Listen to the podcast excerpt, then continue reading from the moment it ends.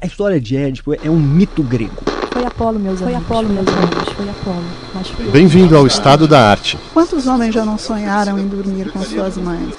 Esta edição é oferecida pela Secretaria de Cultura do Estado de São Paulo e pelo Instituto CPFL. Espero que você goste.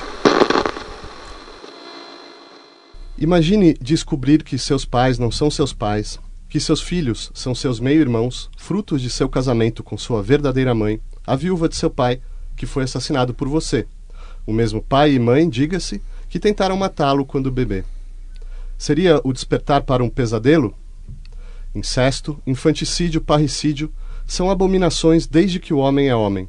Porém, um homem veio ao mundo não só para sofrer essas calamidades, mas ainda para ver o enforcamento suicida de sua mulher mãe e, muito depois, velho, mendicante, sem os olhos que cegara com as próprias mãos, o rapto de suas filhas irmãs e a guerra civil em sua cidade precipitada por seus filhos irmãos, aos quais, por fim, amaldiçoou profetizando seu fratricídio. Édipo vem de uma dinastia de personagens que, como Dom Juan, Dom Quixote, Fausto e Hamlet, transcendem, segundo Lowell Edmonds, as origens nacionais e as obras da arte, da música e da literatura que contaram sua história. Cada um atingiu um status especial na imaginação do Ocidente, capaz de falar poderosamente da condição humana. Dos cinco, Édipo, outrora rei de Tebas, pode conclamar o maior dos reinos no pensamento dos nossos tempos. Na verdade, não só dos nossos, pois 2500 anos mais velho, Édipo é de longe o mais reinterpretado no grande teatro do mundo.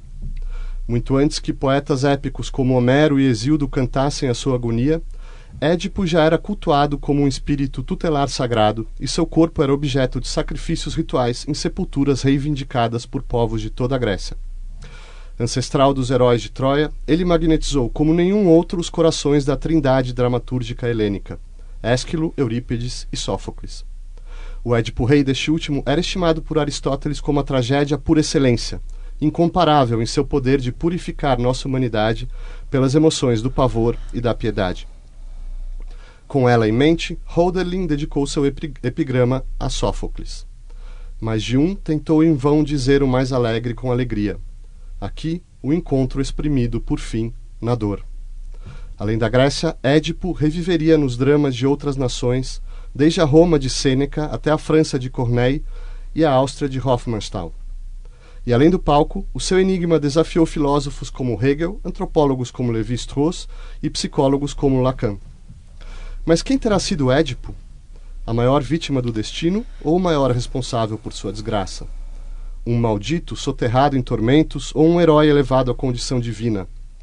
Será o seu drama uma excrescência macabra da imaginação, um pedaço do inferno na terra destinado a uns raríssimos eleitos para o espetáculo de muitos? Ou será um destino que pesa sobre todos nós antes do nascimento? O desejo de fazer sexo com nossa mãe e de castrar e assassinar nosso pai, como sugere o complexo de Freud. E porventura de matar nossos filhos, como desejou Édipo e seu pai?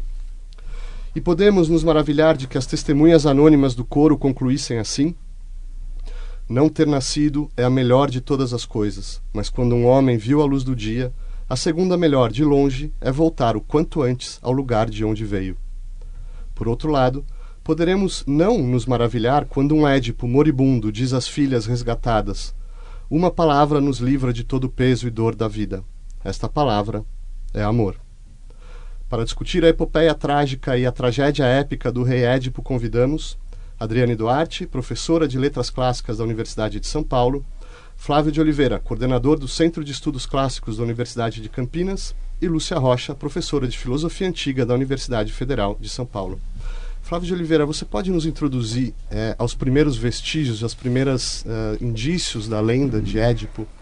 Uhum. Marcelo, o, a história de Édipo é um mito grego. E, é, acho que primeiro a gente podia conversar um pouquinho sobre o que é um mito grego. Perfeito. É, é, na nossa tradição, por exemplo, judaico-cristã, é, o mito tem um livro canônico. Se você quer é, tratar da história de Abraão, a sua referência é, primeira é a, a, o relato dela no Velho Testamento, tá? no, no livro do Gênesis. O mito grego não tinha livro canônico. Então, o mito grego se constituía de inúmeras é, tradições que concordam nas linhas gerais, mas divergem nos detalhes. Então, é, a história de Édipo é, aparece em tradições diversas em obras literárias diversas, é, que na sua maior parte é, desapareceram, não, se perderam, não foram preservadas. A gente está falando de, de Sófocles.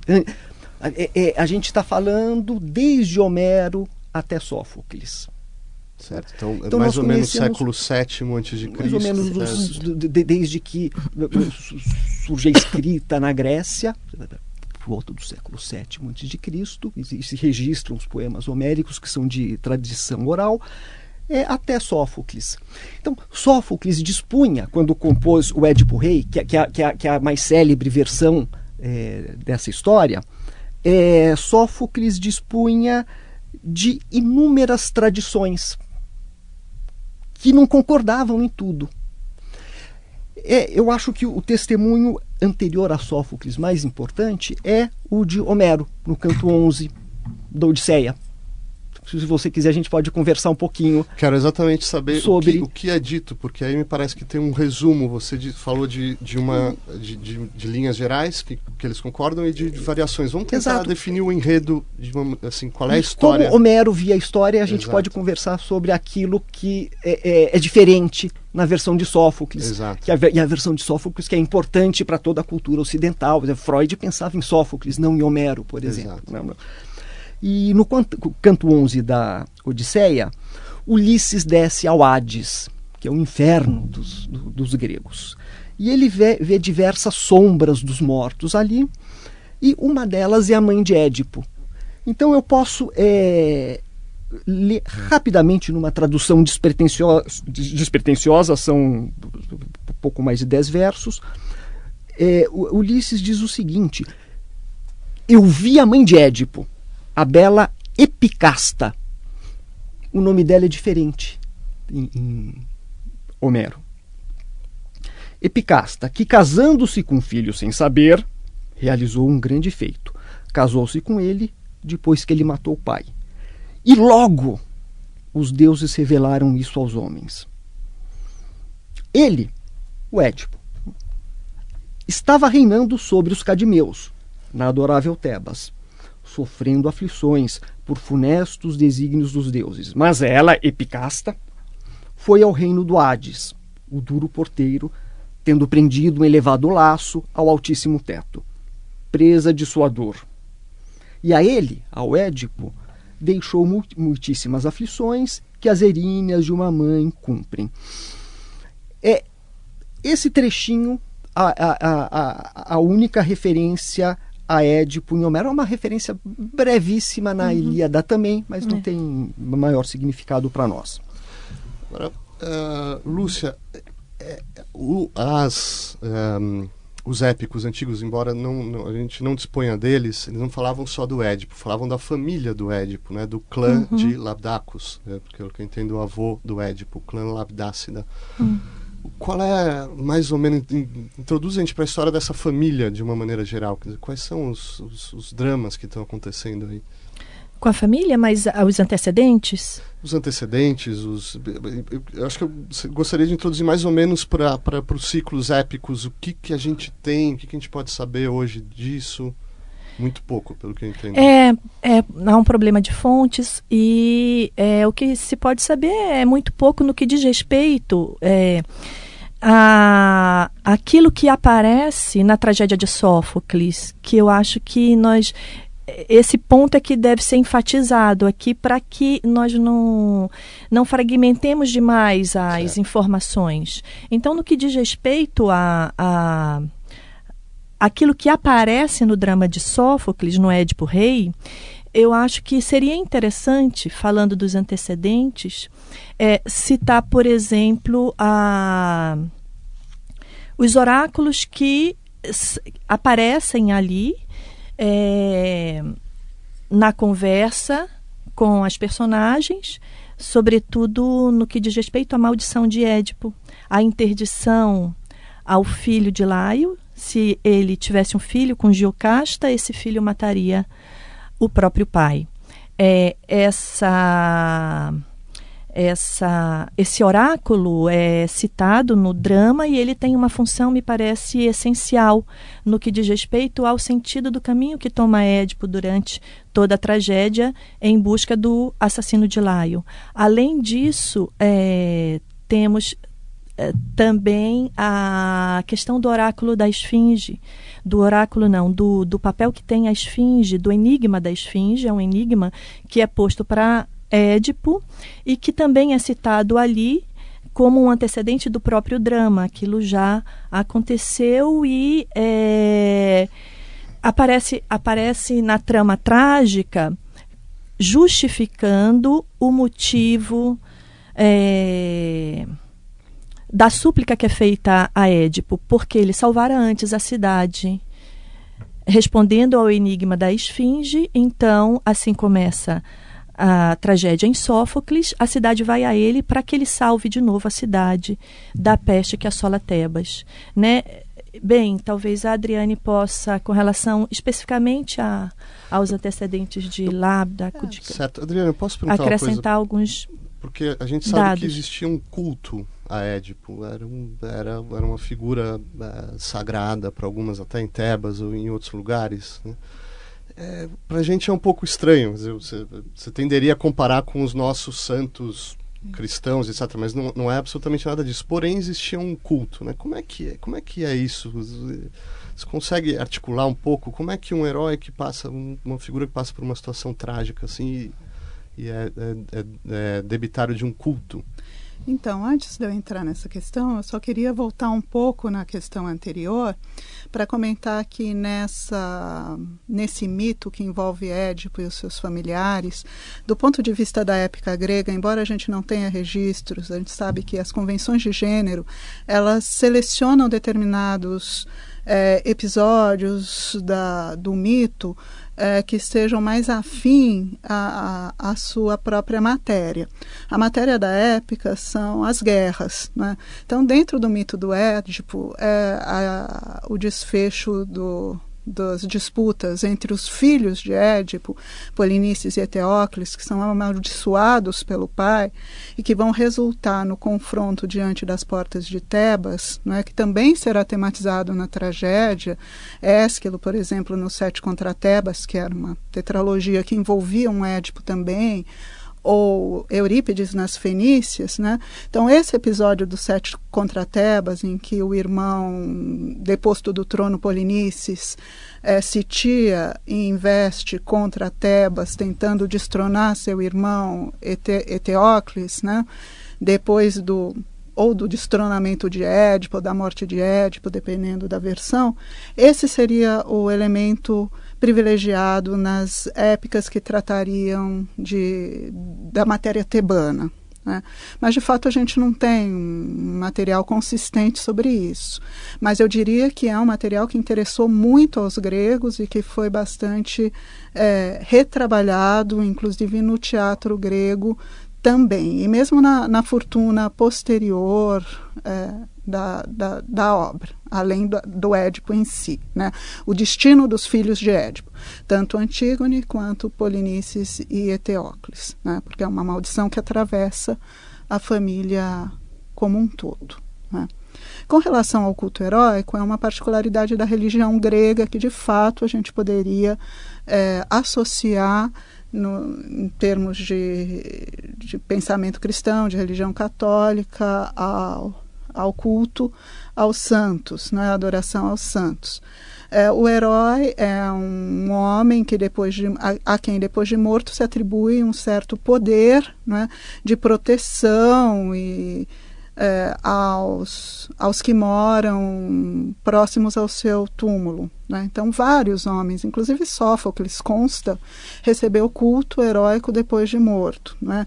E esses heróis da lenda, então, né, embora não se saiba muito bem aonde estavam sepultados ou né, que eles também foram objetos de objeto de culto na antiguidade. E né? Édipo, em especial, parece é, o, o, culto a Édipo parece estar associado ao culto a Deméter, uma deusa, a deusa da fertilidade, a deusa da, das sementes, e as Eríneas e uh, Eríneas ou Eumênides, dependendo do, do, ponto de vista, né? É, alguém no Édipo em Colono é assim que é colocado, né? uhum. né? Quando Sófocles trata do final de Édipo nessa belíssima tragédia, já uma das últimas que ele compôs, que é o Édipo em Colono.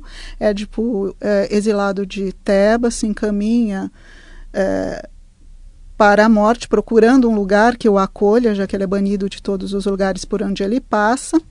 E ali chegando em Atenas, ele vai parar em Colono, numa região que é, é dedicada ao culto das Eríneas. Né? E as Eríneas são as divindades que punem o derramamento sangue, do sangue entre familiares. Né? Exatamente o que Édipo faz ao assassinar Laio. Né? E ali ele vai conseguir, então, se purificar e ser aceito e se integrar é, aquele território, se tornando uma figura benfazeja e protetora para Atenas. Né? Quer dizer, Atenas tem, isso entra no mito cívico de Atenas também, de como Atenas está construindo a sua imagem para a posteridade. Né?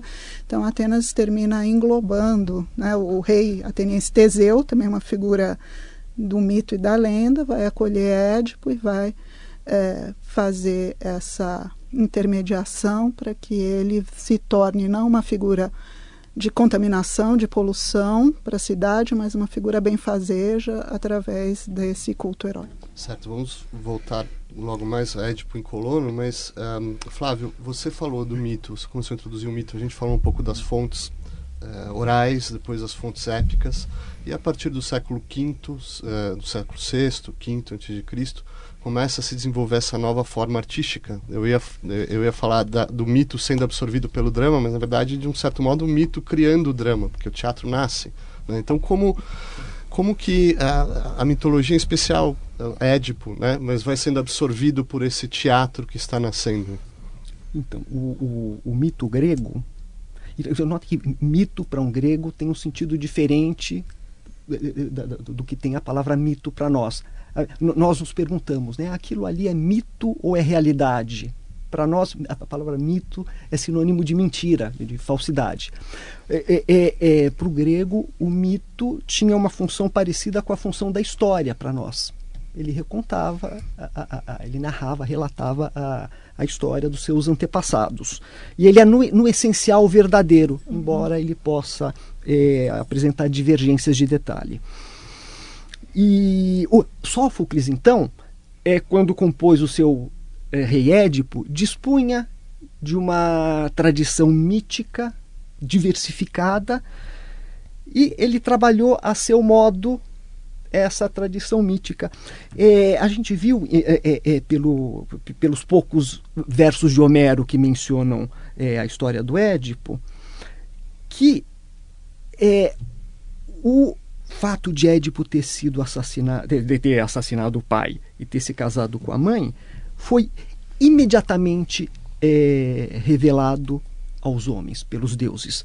É, em, em Homero aparece o, o, o, o termo aphar, que significa logo, imediatamente. E imediatamente os deuses revelaram isso aos homens.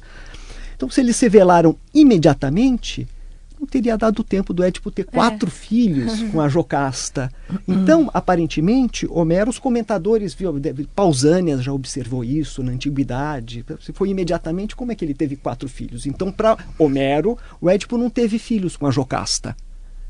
É uma tradição muito diferente daquela de, de Sófocles. Para Homero, quando Jocasta estava no Hades morta, é, Édipo estava reinando ainda em Tebas. Édipo continuou sendo rei de Tebas e, portanto, ele não cegou os olhos. Então vamos só juntar as peças para o nosso ouvinte, Lúcia. Vamos entrar direto de cabeça na peça de Sófocles, Édipo Rei. Ela começa com Édipo Rei, justamente reinando já em Tebas, uh, no meio de uma peste, uma epidemia uh, mortal que está devastando a cidade. Você pode resumir o enredo a partir daí? Sim. Então é exatamente esse o início da peça. A cidade nós poderíamos dizer, né, é, vai a Édipo, então o rei, num clamor, numa súplica. O ambiente é de súplica. Portanto, há, há algo de religioso ali. Né? Na figura do sacerdote que representa todos os tebanos, em função da peste que mata os frutos da terra, que mata as crianças recém-nascidas e os animais. Então, essa peste se resume em morte. O que aparece, antes de tudo, é a figura de um rei que vem justamente dessa tradição secular mítica, porque é um rei que toma para si, e isso é reconhecido pelos tebanos, a função de manter a ordem social, mas não só, de manter mesmo o correr natural da vida, a figura do rei arcaico. Em função da peste, então, é, todos desolados, o próprio Édipo assim se mostra, ele diz o que ele teria feito já para pensar numa solução, ele teria mandado Creonte ao oráculo de Delfos. E a resposta do oráculo, a resposta de Apolo, é que era preciso limpar o sangue derramado da cidade contra o antigo rei. Então eles sabem agora qual é o motivo da peste e a, é esse motivo e é a resposta do oráculo que vai desencadear toda a ação dramática. Nós poderíamos dizer que é a investigação do crime. Então, a ação dramática, resumidamente, nós poderíamos assim descrever, é a investigação do crime contra o antigo rei Laio. Né? É, e há muitos sentidos para essa investigação. Nós poderíamos dizer também que é uma recuperação da memória daquilo que havia sido esquecido e que não poderia ter sido esquecido. Isso está numa fala de Édipo, quando ele diz: Eu vou trazer à luz o que foi esquecido e o que não, não, não, não poderia ter sido. Ele proclama um edito, aliás, antes de tudo, e diz qual será a penalidade para aquele que matou Laio. Ou será o exílio ou será a morte. Então, a ideia de reparação que está aí, presente, uma justiça reparadora. Bem, enfim, ele vai tentar é, encontrar esse assassino. A sua primeira testemunha é Tirésias, que fala em nome de Apolo. Então, de novo aí, chama-se Amântica, aparece. Amântica é um é, Tirésias, né? é um sacerdote de Apolo, ele fala em nome do Deus, é, ele tem o dom da mântica, por essa relação particular com o Deus, e ele é cego, ele nada viu, mas ele sabe mais que todos, justamente por essa rela relação particular com Apolo. Bem, enfim, resumindo, ele vai em busca da verdade, a Tiresias a princípio se nega a, a falar, mas ele sabe. E há um embate entre eles, que é um embate de saberes e poderes, o saber do rei, o poder do rei e o saber de Tirésias e o poder de Tirésias, por sua relação com Apolo.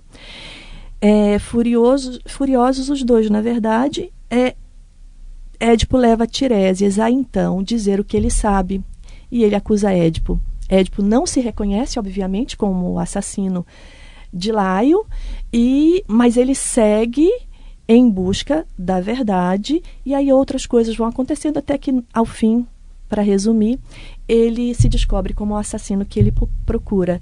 Diante dessa visão terrível, ele cega os próprios olhos, Giocasta se mata e, bom, então, resumidamente, Chegamos seria isso. Adriane, só para é, posicionar de novo o nosso ouvinte, que uh, talvez não esteja lembrado totalmente da história, mas assim, o, o que aconteceu antes, então? Qual é a história? É, Laio, pai de Édipo, recebe esse oráculo, essa maldição. Eles têm o filho Édipo. E aí? Sim. É, eles têm o filho Édipo e Laio resolve... Quer dizer, não se chamava Édipo. Não. Eles têm um filho simplesmente... É, o nome Édipo é um nome falante, é um nome significativo em grego, né? Significa pés inchados, o verbo oideu, inchar, mas que também, como Vernan notou há muito tempo, Jean-Pierre Vernan, num artigo célebre, tem um trocadilho com o verbo oida, conhecer, saber, né? Então esses pés deformados, eles são, esses pés deformados, no... então tem a ver com esse nascimento, digamos assim, do Édipo, o que nasceu sem é, sendo que não devia ter nascido, porque havia um oráculo que é, de, que dizia que ele que ele viria a ser o assassino do pai caso nascesse. Né? o transgride essa, é, essa, digamos assim, não chega a ser uma proibição do Deus, É um, uma advertência. Uma advertência. O que coloca essa questão do livre-arbítrio um pouco, né? Ele poderia fazer ou não fazer, ele teve o filho, mas se arrependeu e resolveu entregar a criança, abandonar a criança à própria sorte, a ser devorada pelos animais na floresta. A criança é, é dada a um pastor que deveria abandoná-la no Monte Citeron. Só que o pastor se apieda, entrega um outro pastor que o leva a Corinto e o menino é adotado pelos reis de Corinto que não tinham filhos. Então, quando Édipo, é, depois de crescido, põe em dúvida a paternidade é, dos seus pais, eu sou mesmo filho dos, dos reis de Corinto, e vai ao oráculo tirar isso a limpo, e recebe do oráculo uma resposta que nada tem a ver com essa questão, né? Você vai matar seu pai, vai se unir à sua mãe. Ele resolve se afastar de Corinto e toma o caminho de Tebas. E aí ele se comporta um pouco como um herói tradicional, aquele que enfrenta monstros. Ele encontra um monstro, que é a esfinge, que está devorando todos que entram e saem da cidade. Só que antes disso ele encontra Laio indo pro pro oráculo, né? Sem saber, evidentemente, Sem saber que, que é, o rei, pai. Que é o pai, muito é, menos. Eles se desentendem, é, a Édipo termina por matar Laio e parte da sua comitiva. Chegando em Tebas, ele derrota a Esfinge e o prêmio para quem derrotasse a Esfinge era a mão da, da rainha Jocasta. E Sófocles, então, começa a sua tragédia no momento em que a peste aflora na cidade. Perfeito. Então já temos a história inteira, Flávio. Uh, os, uh, foi citado aqui diversas vezes Apolo, os oráculos de Apolo existe uma teodiceia ou, ou uma providência. Os deuses têm algum interesse no sofrimento desse, desse, desse sujeito. Como é que os deuses estão atuando? O que significa essa, essa atuação divina né, para se, se levar a isso? O, eu, eu, eu acho que a gente, para entender isso, é, precisa é, concebeu o, a, a, é, os deuses gregos como é, essencialmente diferentes do Deus da tradição judaico-cristã. É, o, o, Deus dos cristãos ama os homens. Uma relação fundamental entre o Deus e, uhum. e, e nós, os mortais, as criaturas, é de amor. É, os deuses gregos não amam os homens. Absolutamente não. Ele, eles exigem dos homens é obediência, reverência, respeito, mas não amam. E, e, isso deixa o leitor moderno perplexo. Como Apolo foi sádico com, com Édipo. Né? Apolo foi injusto. O, o, o, o, o pobre Édipo fez tudo isso sem saber. Né? Ele procurou fazer tudo certo. Quando o oráculo disse a ele: Você vai matar o seu pai e fazer sexo com a sua mãe, ele fugiu de casa. Ele dizia: Eu vou ficar uhum. bem longe do meu pai e da minha mãe. Vai, vai lá se eu mato meu pai por acidente. Então uhum. ele foi para bem longe. E ele foi parar, é, foi cruzar no meio da estrada com o verdadeiro pai que ele matou. E recebeu como prêmio a verdadeira mãe com quem ele foi, fez uhum. sexo. Isso, Isso me lembrou, posso fazer uma Por favor, claro. Me lembrou que uma professora nossa, costumava dizer, é, mas ele não devia ter matado um homem que tinha idade para ser o pai dele e muito menos desposado uma mulher que tinha idade para ser a mãe dele. Deixa eu jogar a coisa para vocês assim um pouco abruptamente.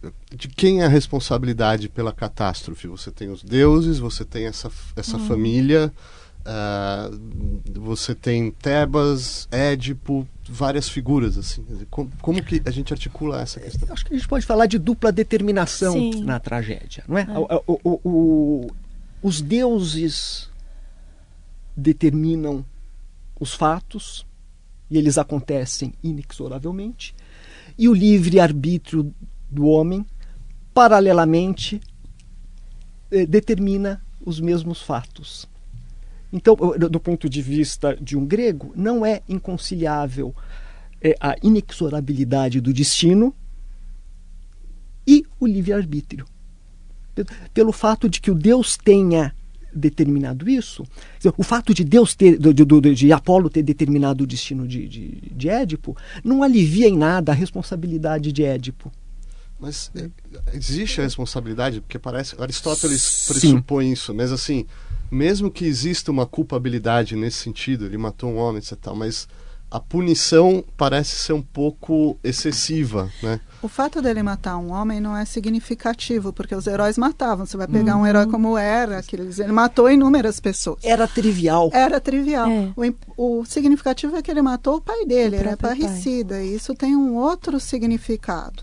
Mesmo que ele tenha feito sem saber que era o pai dele, isso não, não exime não o homem da sua responsabilidade. Ele sempre será responsável. Em Sófocles, ele é o cegamento dele, eu acho que é o ato mais significativo nesse sentido. É, mas aí é justamente no momento, se vocês lembram dessa passagem, que eu acho é, magnífica, porque mostra essa ambiguidade. Foi Apolo, meus amigos, foi Apolo, mas fui eu com minhas próprias mãos. Uhum. Essa é a resposta que ele dá para o coro que pergunta a ele que daimon, que Daimon levou a fazer isso com ele mesmo, com os olhos. Ele está falando do cegamento, não propriamente do parricídio e do uhum. incesto, mas ele se cega por causa do parricídio e do incesto, porque ele diz depois, puxa, e o coro não entende a princípio, melhor teria sido se matar. Por que se cegar? Né? Mas ele explica que ele não pode, ele encontraria ah, os pais dele, né? a mãe com quem ele se casou, no Hades e o pai que ele mesmo matou, então ele não tem saída. Então esse cegamento, eu acho que ele é significativo nesse sentido e a resposta dele mostra essa ambiguidade. São os deuses, é, é esse poder, é a facticidade do ser, as coisas aconteceram assim, tal e qual. Foi dito que aconteceriam mesmo, porque aí essa dupla determinação, ela, é diferente no caso de Édipo. Ele jamais quis que isso acontecesse. E se por um, ele fez sem saber e sem querer. Esse detalhe é importante, ele também não queria. Flávio, talvez seja interessante é, é perceber que o, o Édipo do Sófocles não é uma é, história de crime e castigo. É, é o destino horrível de Édipo uhum. não é punição por alguma coisa de errada que o Édipo tenha feito ele é aparentemente gratuito. É. Em outras versões, existe uma motivação identificável. Por exemplo, em Ésquilo, aparentemente, é a questão da maldição. Uhum. É, pelos poucos fragmentos, a gente pode supor uhum. isso. Mas em Sófocles, não. Ele é um paradigma. Ele é um paradigma. O exatamente, vai dizer que ele é um paradigma para uhum. o homem. Então, Adriane, deixa eu. Vamos entrar no Édipo em Colono, porque eu quero, tenho curiosidade de saber justamente qual é a interpretação que o próprio Édipo faz, porque essa tragédia se passa é, já muito depois, ele já velho, mendicante, conduzido por Antígone e, por, pela, pela Grécia. É escrita por Sófocles já velho, em, inclusive é encenada póstumamente. E logo no começo ele chega em Atenas e como ele interpreta, depois de tanto tempo, a sua própria tragédia? ele vai dar conta da, de tudo o que aconteceu, é? mas eu acho que ele está num outro momento, assim, o Sófocles encaminha para uma outra reflexão. Você vê também um, um Édipo ali bastante ressentido com o tipo de tratamento que ele uhum. recebeu, não é? É, dos seus familiares mais próximos, com exceção das filhas. Né? Então ele vai amaldiçoar os filhos que o expulsaram de Tebas. E a relação que ele tem com Creonte, que vem buscá-lo, que é o seu cunhado, que vem buscá-lo interessadamente é, para que se cumpra a profecia de que ele resguardaria Tebas do ataque dos inimigos, também é bastante evidente, evidencia de uma forma bem clara esse esse ressentimento que ele que ele experimenta naquele momento. Agora, em relação ao parricídio, ao incesto, ele se diz inocente. Ele, fala, eu não quis fazer isso, né? Mas eu acho que o tempo todo ele diz isso. Como a Lúcia disse, ele falou eh, quando ele diz que ele se cegou por culpa de Apolo e que foi as mãos dele, ele está reconhecendo que uhum. ele tem uma responsabilidade. Mas eu acho que ele nunca se quis realmente é, culpado, porque, como ela, a Lúcia disse, ele não quis, ele não buscou uhum. né, essa relação com os seus, seus genitores. Né? É, o Édipo está no exílio, né, vagando, é. sendo expulso de todos os lugares a que ele chega, como uma figura é, que maldita. chega a esse distrito de Atenas, Colono, né? e ali é, ele demanda a presença do rei, né? o rei é demandado pelos próprios habitantes do lugar, e Teseu, é, quando é, acode, resolve acolher Édipo, né? com já a promessa, de certa forma, de que Édipo viria a ser benéfico para a cidade de Atenas. Né? A situação se complica, Édipo está acompanhado da sua filha Antígone, né? é, com a chegada da segunda filha, Ismene, que anuncia que a guerra está prestes a eclodir em Tebas, colocando em lados opostos os filhos, Eteócles e Polinices, de Édipo, e que a cidade tem interesse em levar Édipo à força, se preciso, de volta, para protegê-la da destruição. Isso é um elemento curioso. Por quê? Qual, qual é a importância de Édipo estar ali? Do culto heróico. Né? Então, o interesse é que ele seja enterrado no território uhum. tebano para que o seu poder benfazejo se estenda a Tebas uhum. e não a Atenas, como agora ele tem interesse de que ocorra, porque ele vai amaldiçoar tudo. Né? Creonte chega, tenta levar Édipo à força, sequestrando inclusive suas filhas que são resgatadas por Teseu. Polinices, o filho, chega também, o filho que está investindo contra Tebas, que foi destituído do poder, e uh, ele é repelido por Édipo. Né? E parte, na parte final da tragédia, então, Édipo uh, se encaminha para o Bosque das Eríneas para ali uh, morrer, ser acolhido pela terra, é uma é a descrição de um milagre, de um prodígio, né, em que ele passa a integrar aquele lugar sagrado e é, dispensar Atenas. É uma espécie de purificação, de certa forma, é uma redenção. É, uma Você pode ler como uma redenção do Édipo, uhum. né, que passa é. então a ser uma figura protetora e benfazeja, digamos assim. E nós sabemos que Aristóteles estimava muito essa tragédia e dentro da teoria dele, basicamente, que a, a, a experiência da, da, tragédia nos purifica através de uma catarse pelo, pelo horror e pela piedade, pelo, pelo temor e pela compaixão, enfim. É, co, como que essa tragédia de Édipo é, supostamente nos, nos purifica, Flávio? Como, como, qual é a ideia aí? É, é, a sua pergunta é excelente. Ela tem sido feita há 2.500 anos sem resposta satisfatória é, ninguém sabe é, como a catarse uhum. a, a, acontece. Aristóteles não diz. Então, isso é uma discussão enorme na área de estudos clássicos. É, Aristóteles simplesmente diz que a tragédia provoca é, é, é terror e piedade e promove no espectador a purificação, a catarsis dessas emoções mas ele não diz como. Como? É. E ele, ele só diz isso, ele só uma sentença brevíssima. Uhum. Então isso tem sido discutido há 2.500 anos. Ninguém sabe. Eu também não. Agora vamos partir para a recepção dessa obra. É, como, quais, quais são os próximos, Lúcia? Qual é o, o próximo passo aí nessa na recepção Bem, da, Agora eu acho tragédia? que com relação a Aristóteles, a poética, eu acho que vale a pena. Bem, é isso exatamente.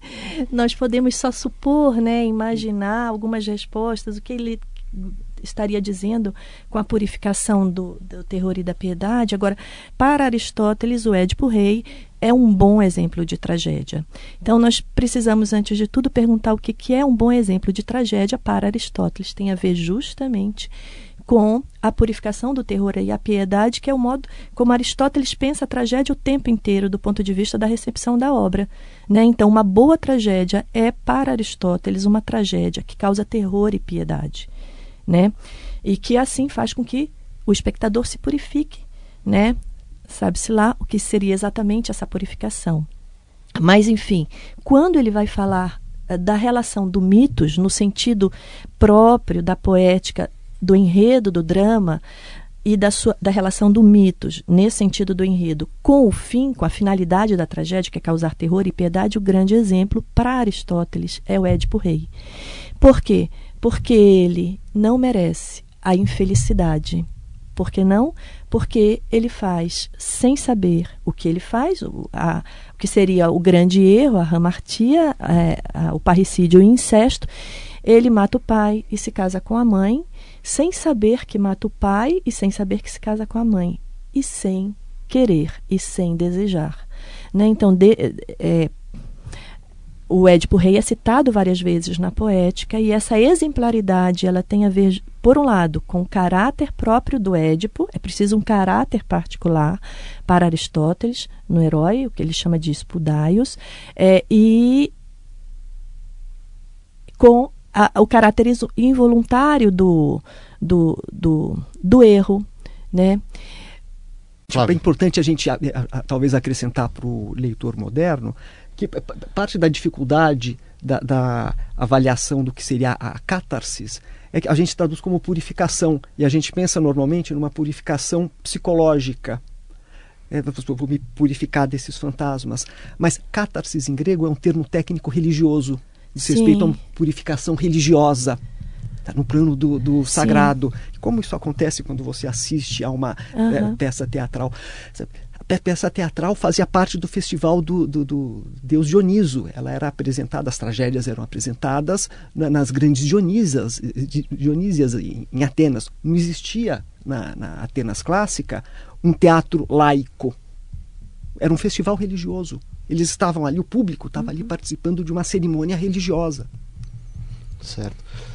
Adriane, é, repercussão dessa tragédia, reinterpretações, é, você quer são inúmeras, né? Eu vou comentar brevemente o Édipo do Sêneca. Perfeito, em Roma. Em Roma, século I depois de Cristo. Porque eu acho que tem uma coisa curiosa. O, o Sêneca ele faz praticamente o mesmo recorte que o Sófocles faz na sua tragédia. E por que o, o Édipo do Sófocles é tão mais reputado do que o Sófocles do Sêneca? Né?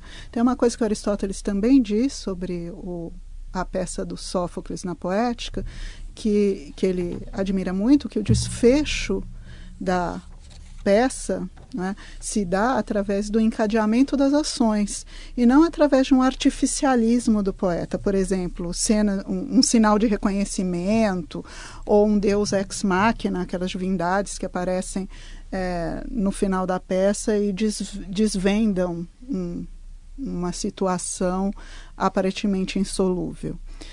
Então Sêneca ele retoma a, a, o mito de Édipo a partir do mesmo recorte. A peça se inicia com a peste assolando Tebas. Né? As características uh, marcantes da, da peça do, do Sêneca estão no fato dele apresentar uma visão de mundo estoica dentro dessa perspectiva né, da tragédia grega. Então, é uma peça em que o destino é inexorável. Ali sim, né? Então se sente que o herói sente que não pode escapar ao seu destino e é quase com um alívio que ele se reencontra com seu destino. E também o papel do medo, né? O medo como algo que é destrutivo para o cidadão. É tipo do Sêneca, ele está sempre acuado, ele receia, ele se sente culpado mesmo que ele não consiga determinar no início qual relação ele tem a ver com tem ele com a peste que assola Tebas, mas alguma ele deve ter. Né? Então, Sêneca faz esse recorte, mas para mim o que é mais significativo é que Édipo é, fica. Não é graças à investigação de Édipo que surge o desfecho. É a chegada do mensageiro de Corinto para anunciar a morte do rei e, o, e o, o, a entrevista dele com o pastor tebano, sem que Édipo force praticamente a situação, que leva ao desfecho. Então, me parece um empobrecimento na forma de. na estrutura dramática do texto. É? Então, isso só faz ressaltar para mim essa qualidade poética do texto do Sófocles, que também está nas imagens que ele cria, que foram capazes, por exemplo, de inspirar Freud. Né? Jocasta diz para Édipo, quando Édipo está atemorizado com a ideia de vir a dormir com a mãe, que ele pensa que é a rainha de Corinto, ah, mas quantos homens já não sonharam em dormir com suas mães? Não é, isso não é nada demais. Então, quando Freud vai retomar essa ideia, é uma coisa que já está lá expressa na tragédia de Sófocles com um outro sinal, evidentemente. É? Obrigado pela deixa do Freud, porque é incontornável a gente falar do complexo de Édipo, porque aparentemente tem algumas incongruências. Primeiro, Édipo realmente tenta fugir do destino e depois é, o Freud pressupõe uma rivalidade entre o, entre o filho e o pai que tampouco aparece ali. Né? Como que essa leitura do Freud é entendida por vocês que conhecem muito bem a, a tradição edípica grega?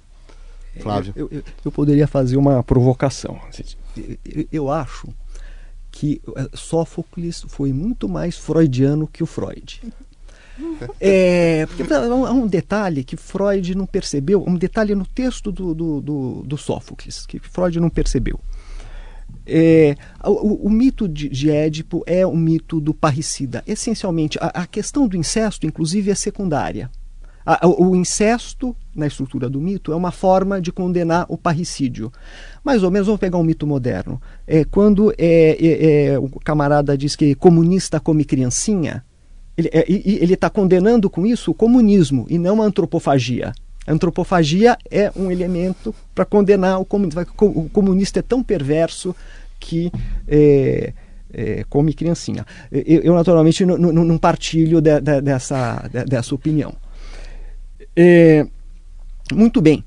uma das evidências de que a, a, o tema do incesto é secundário é a variação no nome da Jocasta, é, ou, ou Jocasta, ou Epicasta. Essas reflexões foram desenvolvidas pelo Ian Bremer, que são muito interessantes. Mas a questão do Freud. No, no texto do Sófocles, veja o Sófocles tem uma tradição no qual Édipo é um parricida. Mas no texto do Sófocles, a, gente começa com uma interrogação. Quer dizer, quem matou Laio? Ora, é, houve o assassinato de Laio foi testemunhado por uma pessoa. Essa pessoa afirmou publicamente que Laio foi assassinado por um bando de ladrões. E Édipo nunca fez parte de bando de ladrões. E Édipo viajava sozinho. Quando ele encontrou um camarada na, na, no meio da estrada, ele estava sozinho. Então, a, a declaração da única testemunha não coincide com o assassinato que Édipo cometeu. Dizer, essa testemunha inocenta Édipo. O Édipo manda chamar essa testemunha. Vamos ver se ele confirma o seu testemunho. E se. É, é, é, porque se ele confirmar, não fui eu que matei o Laio. Se ele não confirmar, se ele disser, não, não, na verdade, Laio foi assassinado por um único viajante, então fui eu. É, quando é, é, é, é esse homem finalmente chega, essa testemunha, o Édipo acabou de saber, pelo uh, mensageiro de, de, de Corinto, que ele é filho de Laio. Quando aquela testemunha chega, o Édipo não pergunta a ela você confirma o, o, seu testemunho? Você confirma que Édipo, que, que Laio foi assassinado por um, um bando de ladrões? O Édipo não pergunta isso. O, o, o Édipo simplesmente aceita o fato de que ele assassinou Laio. Ele não faz a pergunta decisiva. A testemunha do crime, o testemunho ocular do crime está ali diante dele. E o Édipo não faz essa pergunta. O cálculo que o Édipo faz, assim, do ponto de vista freudiano, é interessantíssimo. É o seguinte: bom, está demonstrado que eu sou filho de Laio. Isso é incontestável. Ora, se eu sou filho de Laio, logo eu matei Laio. E, então a equação mental. É, Édipo abandona o jogo. Que, que, que, ele é filho de Laio é certo, isso está demonstrado na, na, na tragédia de Sófocles. É, se ele matou ou não Laio, a questão fica aberta. Não é confirmada. Se confirma é, pelo então, oráculo. Sófocles, é, é, é, nesse sentido, foi mais freudiano que o próprio Freud. O, o Édipo de Sófocles pensou: se eu, se eu sou filho de Laio, eu o matei. Lúcia? Pensando em Freud, eu sempre Isso, penso nisso, e ontem eu repensei, eu falo assim, acho que a, a literatura é extremamente generosa e você pode se apropriar dela. O que para mim Freud faz é uma apropriação. A fala da Adria- Adriane eh, lembrou do verso da Giocasta, quando né, ela faz menção a numa generalidade, é, muitos filhos já desejaram. É isso, é, é esse essa faísca. A partir dali para mim Freud se apropria genialmente. Ele tem uma genialidade obviamente mas não é mais Sófocles né? A, porque junto com isso eu acho que nós não podemos esquecer de um detalhe. E aí Sófocles é, é Édipo quem está falando. Porque aí a Giocasta falando o que ela pensa. Mas Édipo falando sobre é, a, a tomada quando ele é ele, ele ganha o trono. Ele diz foi dado não reclamado. E eu acho que é bastante significativo o que ele está dizendo ali. Para mim, o que ele está dizendo é: eu não desejei me casar, foi um presente, é um prêmio. Ele ganha como prêmio. Foi uma provação e ele, ele foi ele, ele desvendou o enigma da esfinge, por isso ele foi rei. E por isso, como prêmio, sendo rei, ele ganha a esposa. Podemos para uma rodada final assim muito curta e muito sintética, mas se vocês puderem falar qual é o grande ah, o que é, tipo, o que esse drama ainda pode nos revelar hoje, ou dito de outra maneira, qual é a grande contribuição desse drama para a história humana, para a história do pensamento e da então, o que mais humano? me me toca com relação ao Édipo é a afirmação do coro que eu mencionei aqui anteriormente de que Édipo é uma figura paradigmática. Porque quando a gente começa a pensar, a gente pensa como a sua abertura, quem a gente conhece que é, matou o pai, desposou a mãe, teve filhos com ela, etc. Ninguém. Como né? ter uma empatia. Ninguém, exato. E, no entanto, nós somos levados a nos identificar com Édipo. Por quê? Justamente porque ele age é, por causa da, da, suscetibilidade do ser humano diante, digamos, do mistério da existência. Né? É um pouco assim: quem eu sou? Você pode ter absoluta certeza da sua identidade, de quem você é, do que te cerca no, no universo. Então, existe uma fragilidade do ser humano a que Édipo responde. Então, desse ponto de vista, nós podemos nos identificar com Édipo. É, sempre. Né? E por isso ele é um paradigma do homem, né? como o Coro já tinha apresentado. Certo, Flávio? O Édipo eh, pode ser visto como uma, uma tragédia do autoconhecimento. Né? A, a, tragédia do, do, de Sófocles é, ocorre, é, o, o, tempo é, dramático é, é, um dia. Né? É um dia. O que acontece nesse dia? Édipo descobre quem é. Né? Quando Édipo acordou nesse dia, ele achava que ele era uma pessoa. Ao fim do dia, ele descobriu que ele é uma outra pessoa. Como diz Rambo, é, eu é um outro. Né? Então, e, e isso é, é, é, de uma beleza devastadora. Né? Um dia você descobre que eu, eu, eu é um outro. O, e um outro ponto que eu acho é, é interessante nessa tragédia é que é, é, isso do ponto de vista do, do, do, do homem moderno, do, do público moderno. É, ela é o, o, o, protótipo de toda a literatura policial. Aconteceu um crime e é um, um homem encarregado de investigar esse crime para descobrir quem é o assassino. E ele começa a colher as evidências, fazendo interrogatórios, interrogando as pessoas, mais ou menos como um detetive num, num filme no ar, como um, um policial no, no, no, é, na literatura policial. E, é, e aí, aí entra o elemento de literatura fantástica, porque é, as evidências começam a indicar que ele mesmo, o investigador, ele mesmo é o assassino. E ao final ele descobre que ele é o assassino que ele estava procurando. Ele vai à procura de um homem e ele encontra é, a si mesmo. Lúcia? Isso me lembra muito, sempre me lembra um poema da Hilda Hilst, Tu não te moves de ti. é, que fala disso. É uma, por isso, é, quando eu me referi, me refiro ao Édipo, muitas vezes eu digo uma viagem de volta a casa, né? Mas de onde nós nunca saímos. O sentido do, desse poema da Hilda Rist é exatamente esse. Tu podes ir e a, é um pai falando para o filho, e ainda que se mova o trem, tu não te moves de ti. A ideia é essa. Mas com relação ao caráter paradigmático do Édipo, a Adriane tem toda a razão. É, curioso por isso, mas o que, que há de universal nisso que vale para todos nós, que eu acho é, magnífico em Sófocles nessa tragédia? Não que isso valha para todos os casos, mas é uma possibilidade, porque as histórias falam de possibilidades. Né? Não é uma tese que ele está levantando, acho que há uma certa inexorabilidade ali que tem a ver com o quê? Com uma possibilidade.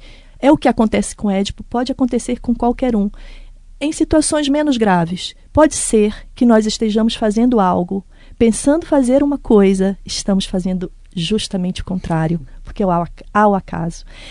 E, pior, esse que é o terrível, e que Édipo mostra, é sem querer fazer aquilo, querendo justamente fazer o contrário. Né? Então, isso nos ensina, isso é um risco que nós corremos a cada vez que nós agimos. Porque pode ser que nós, como ele, não há um, há um limite para o saber humano. Né? E o saber está implicado, esse saber simples das circunstâncias. Quem é aquele, quem é esse, o que é isso. E esse limite, ele está implicado em cada uma das nossas ações, em cada uma da no, das nossas escolhas, a cada segundo. Certo. Muito obrigado, Lúcia Rocha. Muito obrigado, Adriano Duarte, Flávio de Oliveira. Por hoje é só. Obrigado por ouvir e até a próxima edição.